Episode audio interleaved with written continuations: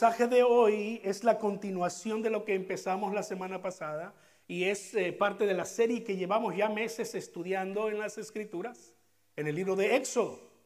Hoy vamos a seguir en el capítulo 20 y posiblemente eh, algunas de las cosas que voy a compartir hoy eh, sean un poco difíciles de escuchar, poco difíciles de quizás recibir, pero quiero decirle que lo que lo, que quiero lograr, mi, principal interés es ser 100% bíblico, es, es predicar las escrituras.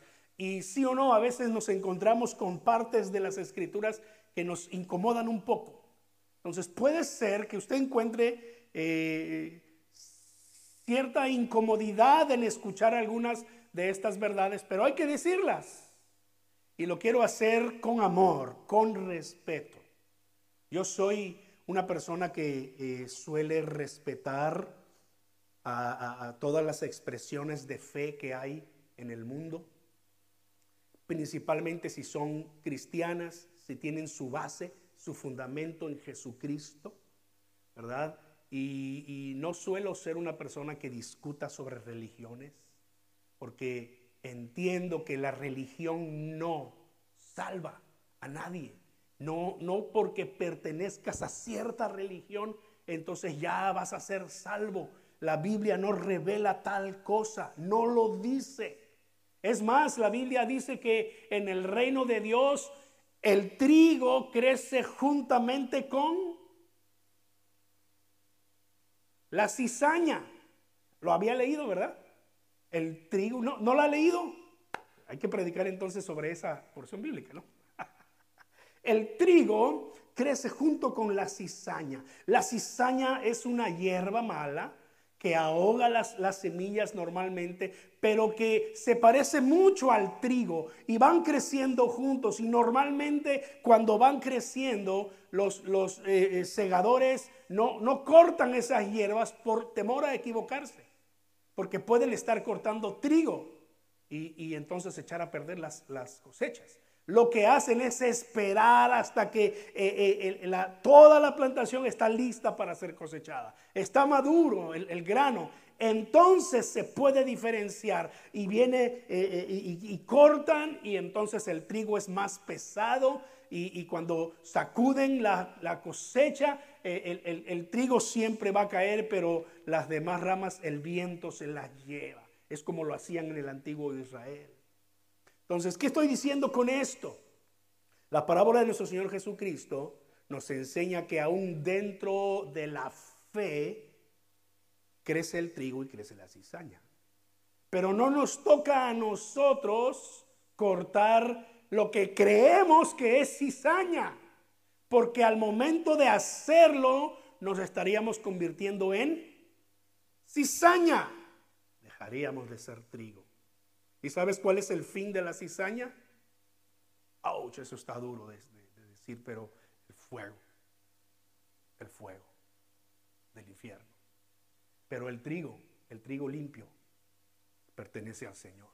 Aún Jesucristo mismo enseñando esta parábola dice, hey, eh, entre nosotros nunca lo sabes porque ahora sí, ¿verdad? Este es un dicho popular, caras vemos, pero corazones no sabemos.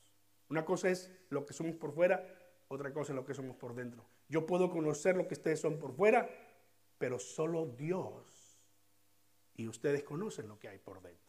Y viceversa también, ustedes pueden verme, yo trato de vivir lo más transparente posible, no oculto mis debilidades, pero ustedes no conocen mi interior, solo Dios lo conoce. Por eso es que el Señor dijo, no nos toca a nosotros cortar la cizaña, déjalas crecer juntas. Un día el Señor va a enviar a sus ángeles y va a separar el trigo de la cizaña. Y el trigo es lo que representa a aquellos que tuvimos fe en Dios y, seguimos al Señor. Y la cizaña, ustedes saben lo que significa la cizaña en sentido figurado, ¿no? Aquellos que, causan problemas y que tenían apariencia, pero bueno, caray, me, fui predicando por otro lado y no lo que quiero predicar. Ya ni sé ni por qué estaba diciendo eso. El punto es que, eh, ah, ya me acordé, ¿verdad? Soy una persona respetuosa de las expresiones de fe. Cuando hablo con personas no discuto por religión, pero cuando se trata de, abrir las escrituras y de eh, proclamar la verdad y hablar la verdad, entonces soy, con, todo amor, soy lo más eh, franco posible y les digo, mira, esto es lo que dice las escrituras. Si esto eh, te ofende, no soy yo quien te ofende. Yo solo comparto, yo solo leo, yo solo digo.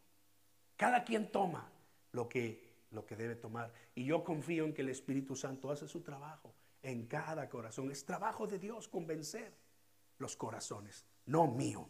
Bueno, habiendo dicho esto, en, Éxodo capítulo 20 tenemos los diez mandamientos y, la semana pasada hablábamos acerca de cómo eh, se han dividido en dos grupos porque cada uno, de, cada, cada uno de los mandamientos tiene un propósito específico. Los primeros cuatro mandamientos tienen que ver con nuestra relación con Dios, como en la cruz de Cristo, ¿verdad? Representa ese eh, madero que está de pie transversal, que está apuntando hacia el cielo. Son nuestras responsabilidades para con Dios. Allí vamos a estar haciendo reflexión en esta mañana.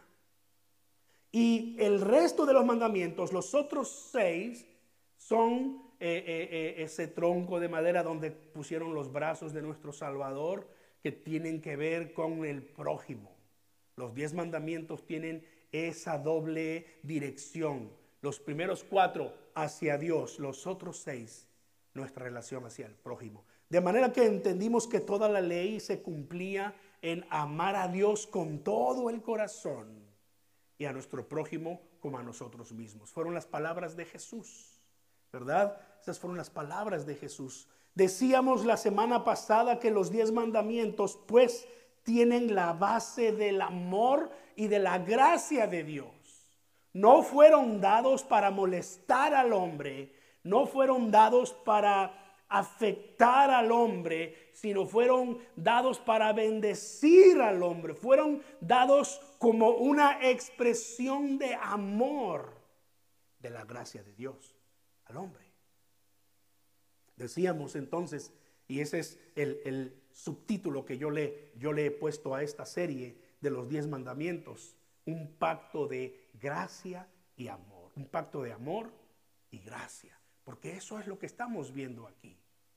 Como Dios inicia eh, eh, su, conversación con el pueblo, yo soy, mire Éxodo 21, yo soy Jehová tu Dios, yo soy el Señor tu Dios que te saqué de la tierra de Egipto, de casa de servidumbre. esa es la base que el Señor pone. Yo soy el Señor tu Dios, yo soy el eterno Dios. No hay otros dioses, yo soy el eterno Dios. Y te saqué de la esclavitud. No es Dios eh, eh, echándole en cara al pueblo, yo te saqué. No, no, no. Es Dios hablando de lo más profundo de su corazón. Yo soy tu Dios. Yo te saqué de la tierra de Egipto. Yo he hecho todas estas cosas por ti porque te amo. Recuerda el capítulo anterior. Tú eres para mí especial tesoro. Tú eres mi pueblo especial. Esas son las palabras de Dios a, la nación que están haciendo en este momento. Y les va a dar a conocer su pacto, un pacto de amor.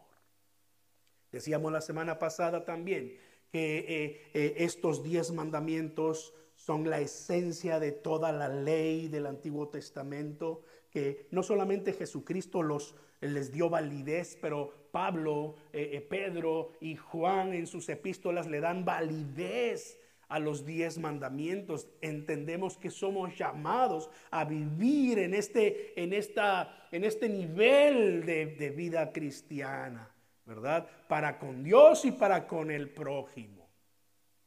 Y recuerdo que decíamos que eh, los diez mandamientos son eh, esos límites, esa enseñanza y esa disciplina que un padre que ama a su hijo le pone.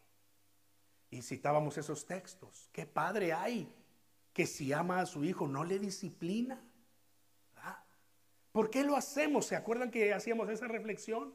¿Por qué disciplinamos a nuestros hijos? Por más que nuestros hijos se enojen con nosotros y nos digan más de una vez que ya no nos aman, que, que por qué les queremos echar a perder la vida, nosotros sabemos que los disciplinamos porque los amamos. Exactamente lo que Dios hizo con su pueblo. Este es un pacto de amor. Es un pacto de la gracia de Dios. Y entonces Dios les da los diez mandamientos. Y estos diez mandamientos los habló frente a todo el pueblo. El versículo 18 dice que todo el pueblo observaba el estruendo y los relámpagos y el sonido de la bocina y el monte que humeaba. Y viéndolo el pueblo temblaron y se pusieron de lejos. Temblaron y se pusieron de lejos. Pero imagínense allí el pueblo escuchando a Dios dar a conocer estos diez mandamientos, estas diez palabras. La ley de Dios. ¿Qué sería de nosotros sin la ley? Imagínese manejar en una ciudad, no sé, como Miami quizás, como Orlando, como eh, Filadelfia, Nueva York, sin leyes de tránsito. ¿Cómo sería manejar en una de estas ciudades sin los semáforos, por ejemplo? Todos queremos pasar al mismo tiempo. Aquella amabilidad que caracteriza a los pueblitos. Bueno, esta es la excepción, ¿verdad? Pero hay, hay estados en el país en donde en los pueblitos la gente todavía es amable. Se para, se espera, no tienen prisa te dejan pasar y después pasan ellos, pero caray, en algunas de otras, en algunas otras ciudades ya no existe esa amabilidad pueblerina, ¿verdad? Todos quieren llegar primero, todos quieren pasar. Tú vas en una, en una carretera que su máximo es 50, dígame sí o no. Quizás usted lo hizo, no, Si, si la pedrada le cae, póngase bien el casco de la salvación, para que no le duela. ¿Verdad? Usted va allí a 50, 55, se siente un poco confiado porque sabe que no, no le van a decir nada, ¿verdad? Pero ¿cuántas veces no nos pasa alguien por ahí fácil, 70 u 80? Si no es que más. ¿Cuántos dicen amén?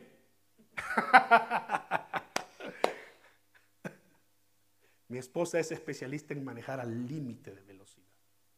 Y cuando yo voy con ella este, le digo, está, bien, puedes ir cinco más si tú quieres, no, nadie te va a decir nada. Ahí dice 50 y yo voy a 50. Jamás ha tenido un ticket, jamás ha tenido un problema. Una vez la pararon porque una luz no estaba prendiendo, una de las luces de atrás. Le dieron solamente el aviso, no pasó nada, ¿verdad? Pero no me pregunten acerca de mí, por favor. ¿Qué sería de nosotros sin las leyes? Wow. Están allí por una razón. Los límites de velocidad están allí por una razón. Creemos saber más que los que inventaron la ley y decimos, no pasa nada. ¿No es cierto?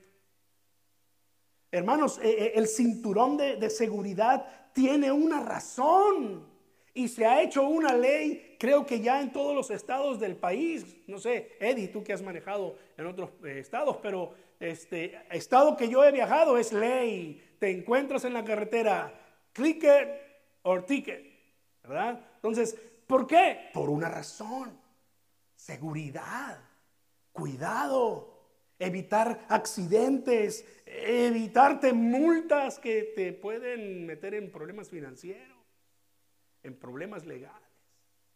Es decir, hermanos, tenemos leyes que nos ayudan a crecer como país, como sociedad, que nos enseñan el respeto y que nos enseñan paciencia y que a la larga nos muestra que es mejor vivir con las leyes que sin ellas.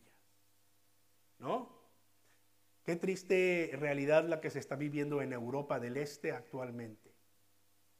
Un país invadiendo otro país porque hay un grupo de separatistas, como en todos los países los hay, hay un grupo de separatistas que no está de acuerdo con su propio gobierno y, le pide al otro país, ven y libéranos y te vamos a servir, vamos a ser, eh, vamos a estar para ti. Y que llega a este país que es mucho más poderoso, ¿verdad? Y, este, invadiendo eh, un país que está prácticamente indefenso. Y las leyes internacionales no protegen países como estos es que si no pertenece a la OTAN, es que si no pertenece a la ONU, es que si no, bueno, pues pobres países que recién han surgido hace 10, 20 años porque quizás no pertenecen a ninguna de estas asociaciones internacionales y ahí está. Pero tiene que haber un castigo para este país que está invadiendo otro país. No es posible que esto ocurra. Hay leyes y esas leyes están allí para ayudarnos a vivir mejor. Cuando yo veo todas estas cosas, vengo a, las escrituras y leo los diez mandamientos y, me detengo en las palabras que, eh, están allí en, entre medio de los mandamientos y, conozco un poco más, veo un poco más de cerca las razones que tiene Dios y que Él mismo dice aquí en su palabra. No tengo otra conclusión. Los mandamientos están allí porque Dios nos ama y porque desea nuestro bienestar. Si nosotros vivimos de acuerdo a ellos, nos va a ir bien. Sí, quizás nos toca eh, el camino más largo. Sí, posiblemente vamos a tener dificultades como todos las tienen, pero tenemos la garantía de que las cosas van a salir bien. Las palabras de Dios a Josué años después de, de los diez mandamientos fueron esas. Si tú no te apartas ni a la derecha ni a la izquierda, pero andas en mis caminos, cumples mis mandamientos, andas en mi voluntad, vas a ser prosperado en todo y todo te va a salir bien. Dios lo prometió y Dios lo cumple. Ahí están, por una razón. Así que el Señor eh, eh, nos, nos presenta los mandamientos y yo quisiera pasar los siguientes 15 minutos eh, viendo los primeros dos mandamientos, no creo que nos va a dar tiempo para ver los, los otros dos de la primera parte de los mandamientos, pero quiero acercarme un poco al corazón de Dios.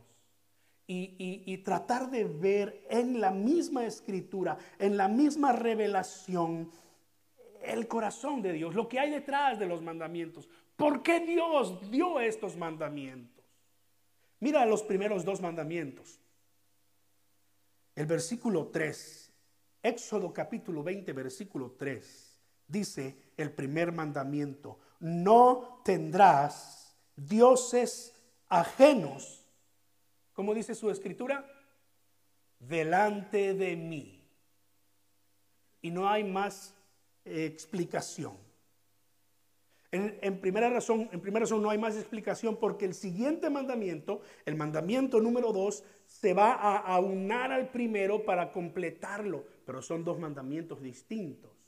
El primer mandamiento es no tendrás dioses ajenos delante de mí. Y el segundo es no te harás qué? Imagen. Ahora ponga atención a esta palabra. Ni ninguna qué? Semejanza de lo que esté arriba en el cielo, ni abajo en la tierra, ni en las aguas debajo de la tierra.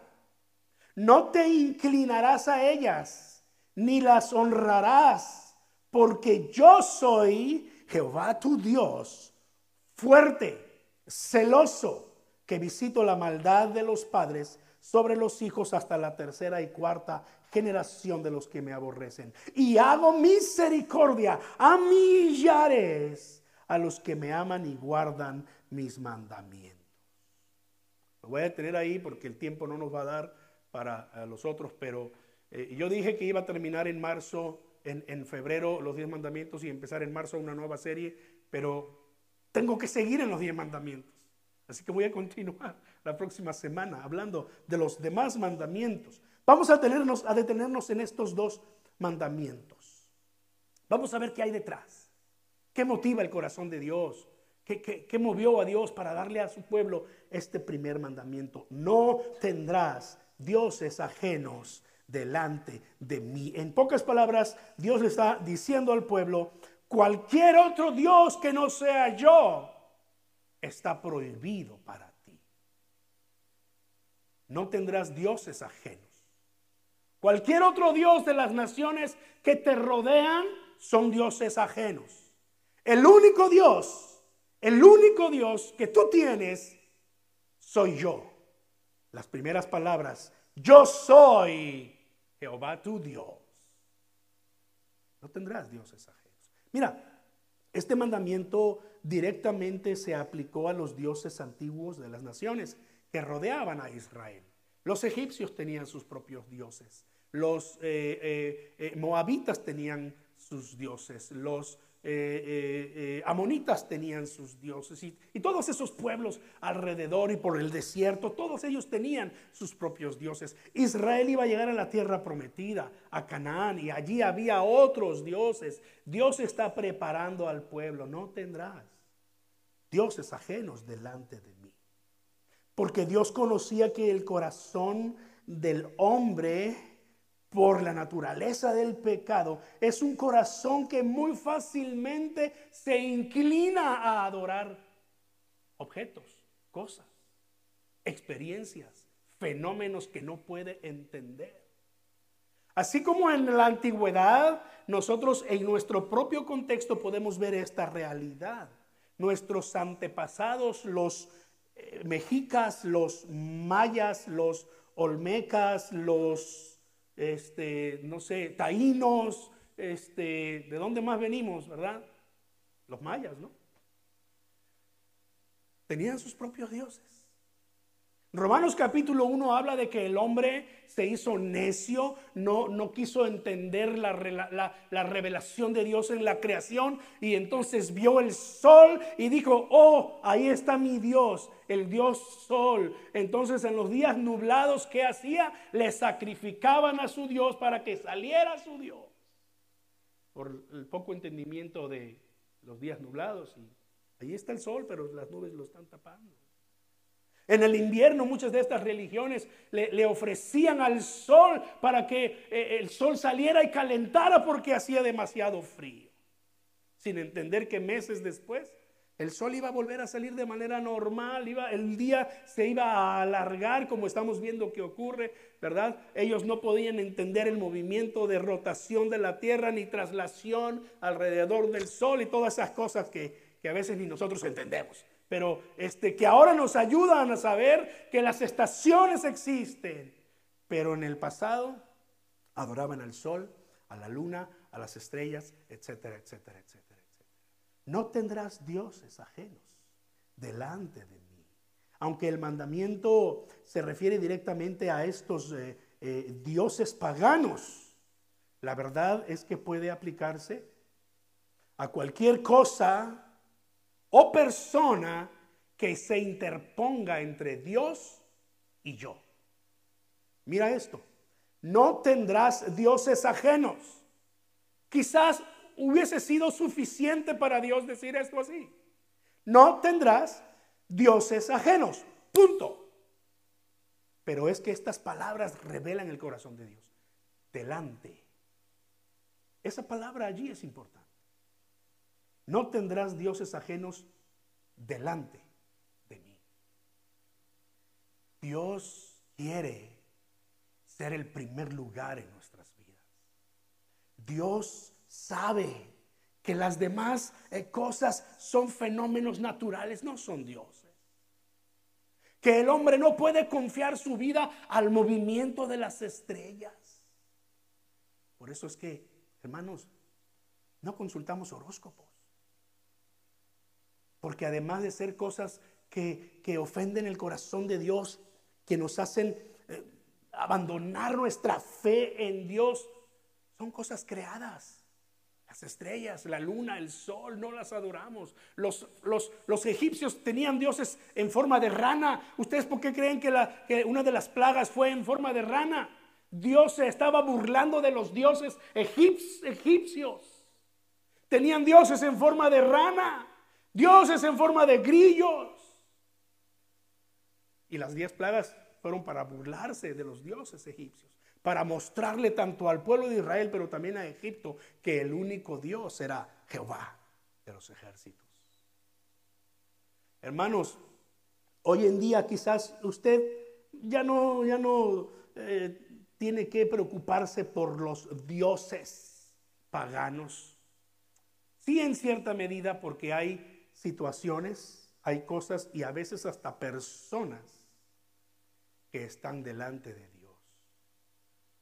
Cualquier cosa, persona o situación, fenómeno natural, lo que sea, que sea puesto delante de Dios, entre Dios y usted, ya está ocupando el lugar de Dios.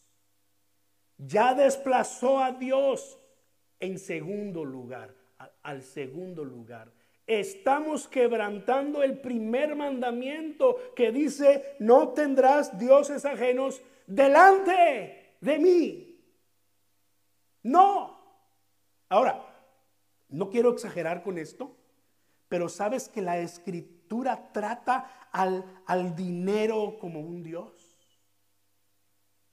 Es decir, no que el dinero sea malo, pero que muchas veces nosotros ponemos al dinero como un Dios. Y cada quien sabe en qué posición pone el dinero en su vida. Cada quien toma sus propias decisiones, que tenga sus propias reflexiones y que sea como lo decíamos en domingos pasados cuando el salmista decía, escudriñame Señor y muéstrame mi corazón, revélame mi corazón, ayúdame a cambiar lo que tengo que cambiar. Pero eh, eh, cuando Jesús habló sobre las riquezas, una de las cosas que dijo, según Mateo capítulo 6, eh, versículo 24, fue que ninguno puede servir a dos señores. Porque o aborrecerá al uno y amará al otro, o estimará al uno y menospreciará al otro. Y luego dice, no puedes servir, ¿ya lo vio? A Dios y a las riquezas. Insistimos en esto, las riquezas no son el problema. El dinero no es el problema. Que queremos más dinero, que queremos tener más recursos, ese no es el problema. ¿Dónde está el problema? Cuando el dinero ocupa la prioridad y desplazamos a Dios al segundo lugar. ¡Eh! Todavía sigue siendo importante Dios. Cuidado, que no nos engañemos a nosotros mismos. Puede ser que todavía Dios es importante para ti, pero es la prioridad. Lo que el Señor Jesucristo está diciendo aquí es, no podemos tratar al dinero como un Dios. Trata el dinero como lo que es. Es un recurso necesario, por eso trabajamos. Un recurso que Dios pone a nuestro alcance e incluso nos, nos bendice con él. Por eso es que buscamos mejores trabajos. Pero la reflexión que cada uno de nosotros tiene que hacer es en lo que Jesús está diciendo. No podemos servir a Dios y a las riquezas.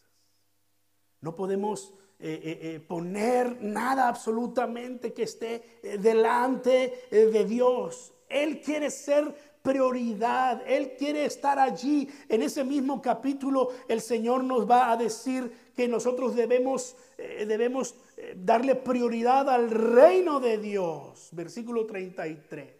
Mateo 6, 33. Mas busquen, esa palabra se tiene que subrayar en nuestra Biblia.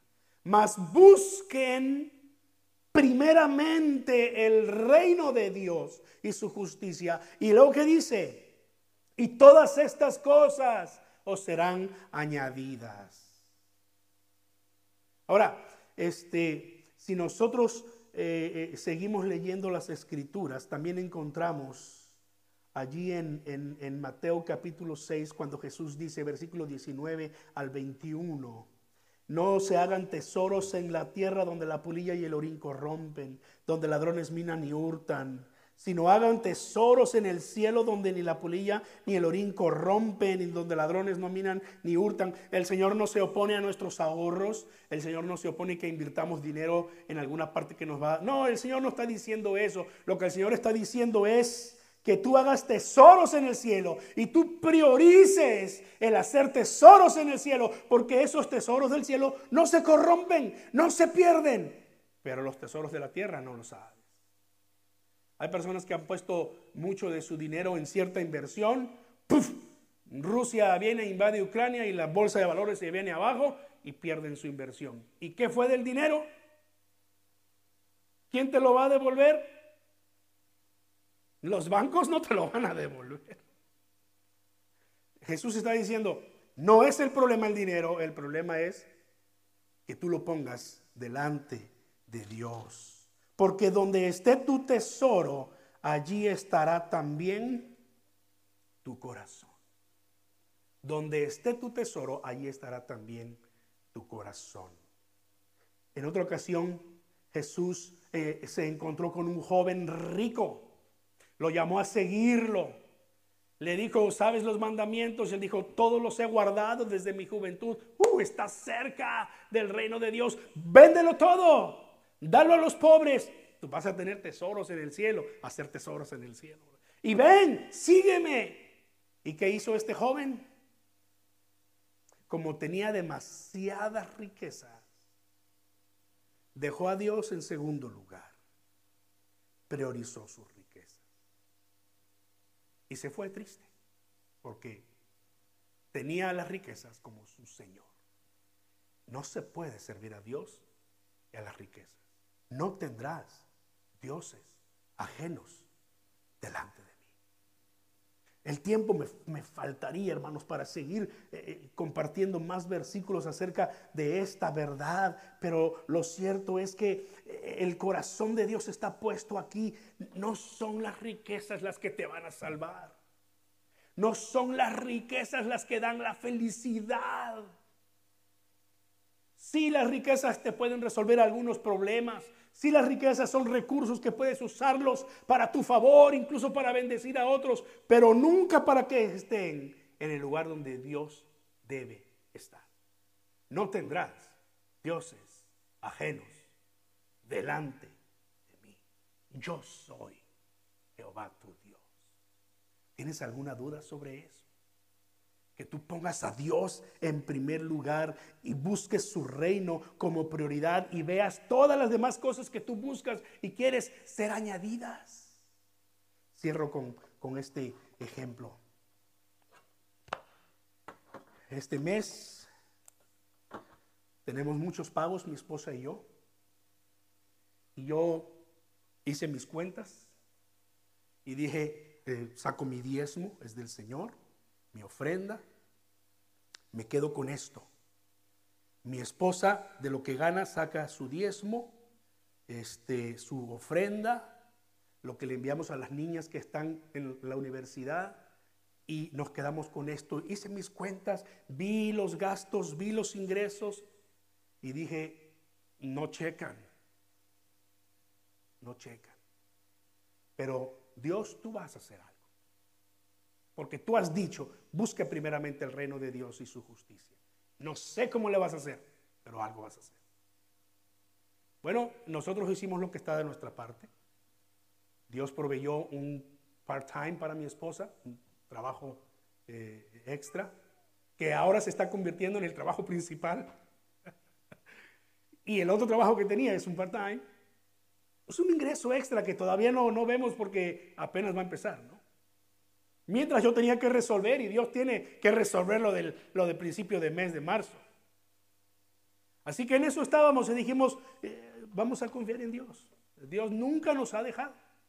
Hermanos, nunca nos ha dejado. Y no va a ser la excepción ahora. No es que ahora, no, no. Confiar en Dios. Uno de los gastos más fuertes era pagar eh, la mensualidad de la universidad de una de nuestras hijas.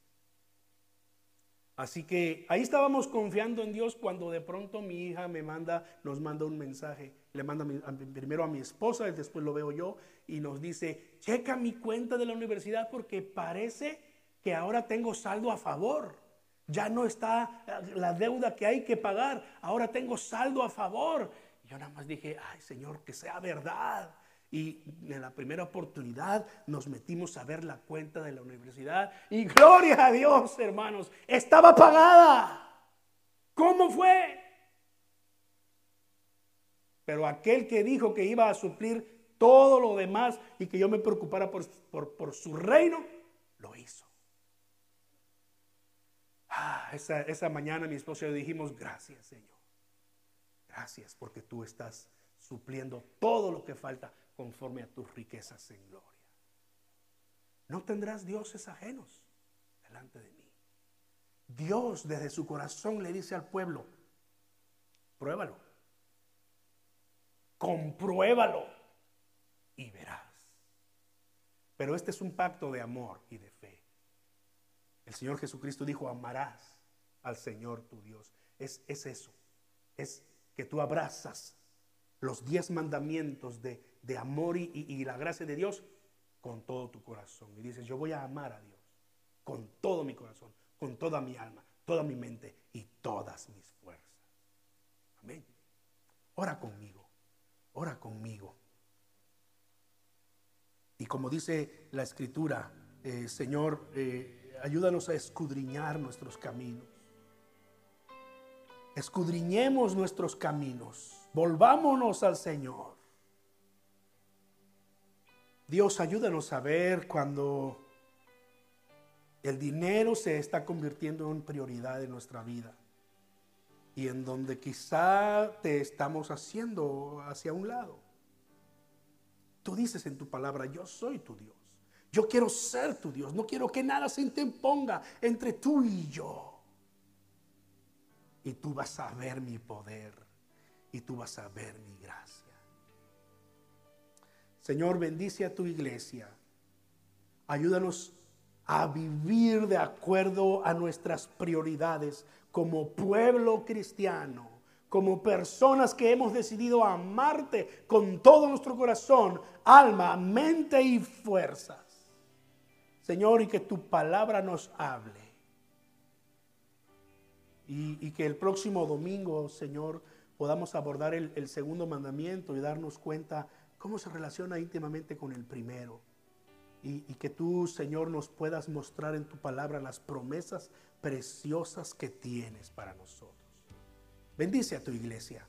Bendícenos esta semana, suple nuestras necesidades, maravíllanos, oh Señor, para que demos la gloria a tu nombre. Conforme entramos a este nuevo mes, Señor, que todas nuestras cuentas puedan ser cubiertas, que podamos ser generosos para contigo y para con los necesitados, Padre.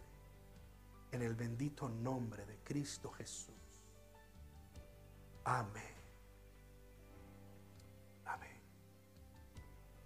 Hermanos, que Dios los guarde, los bendiga, que cumpla sus promesas en sus vidas. Él es poderoso para hacerlo. Amén.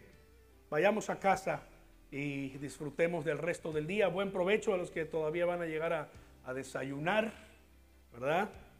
Este, con la ayuda de Dios nos veremos pronto nuevamente por aquí.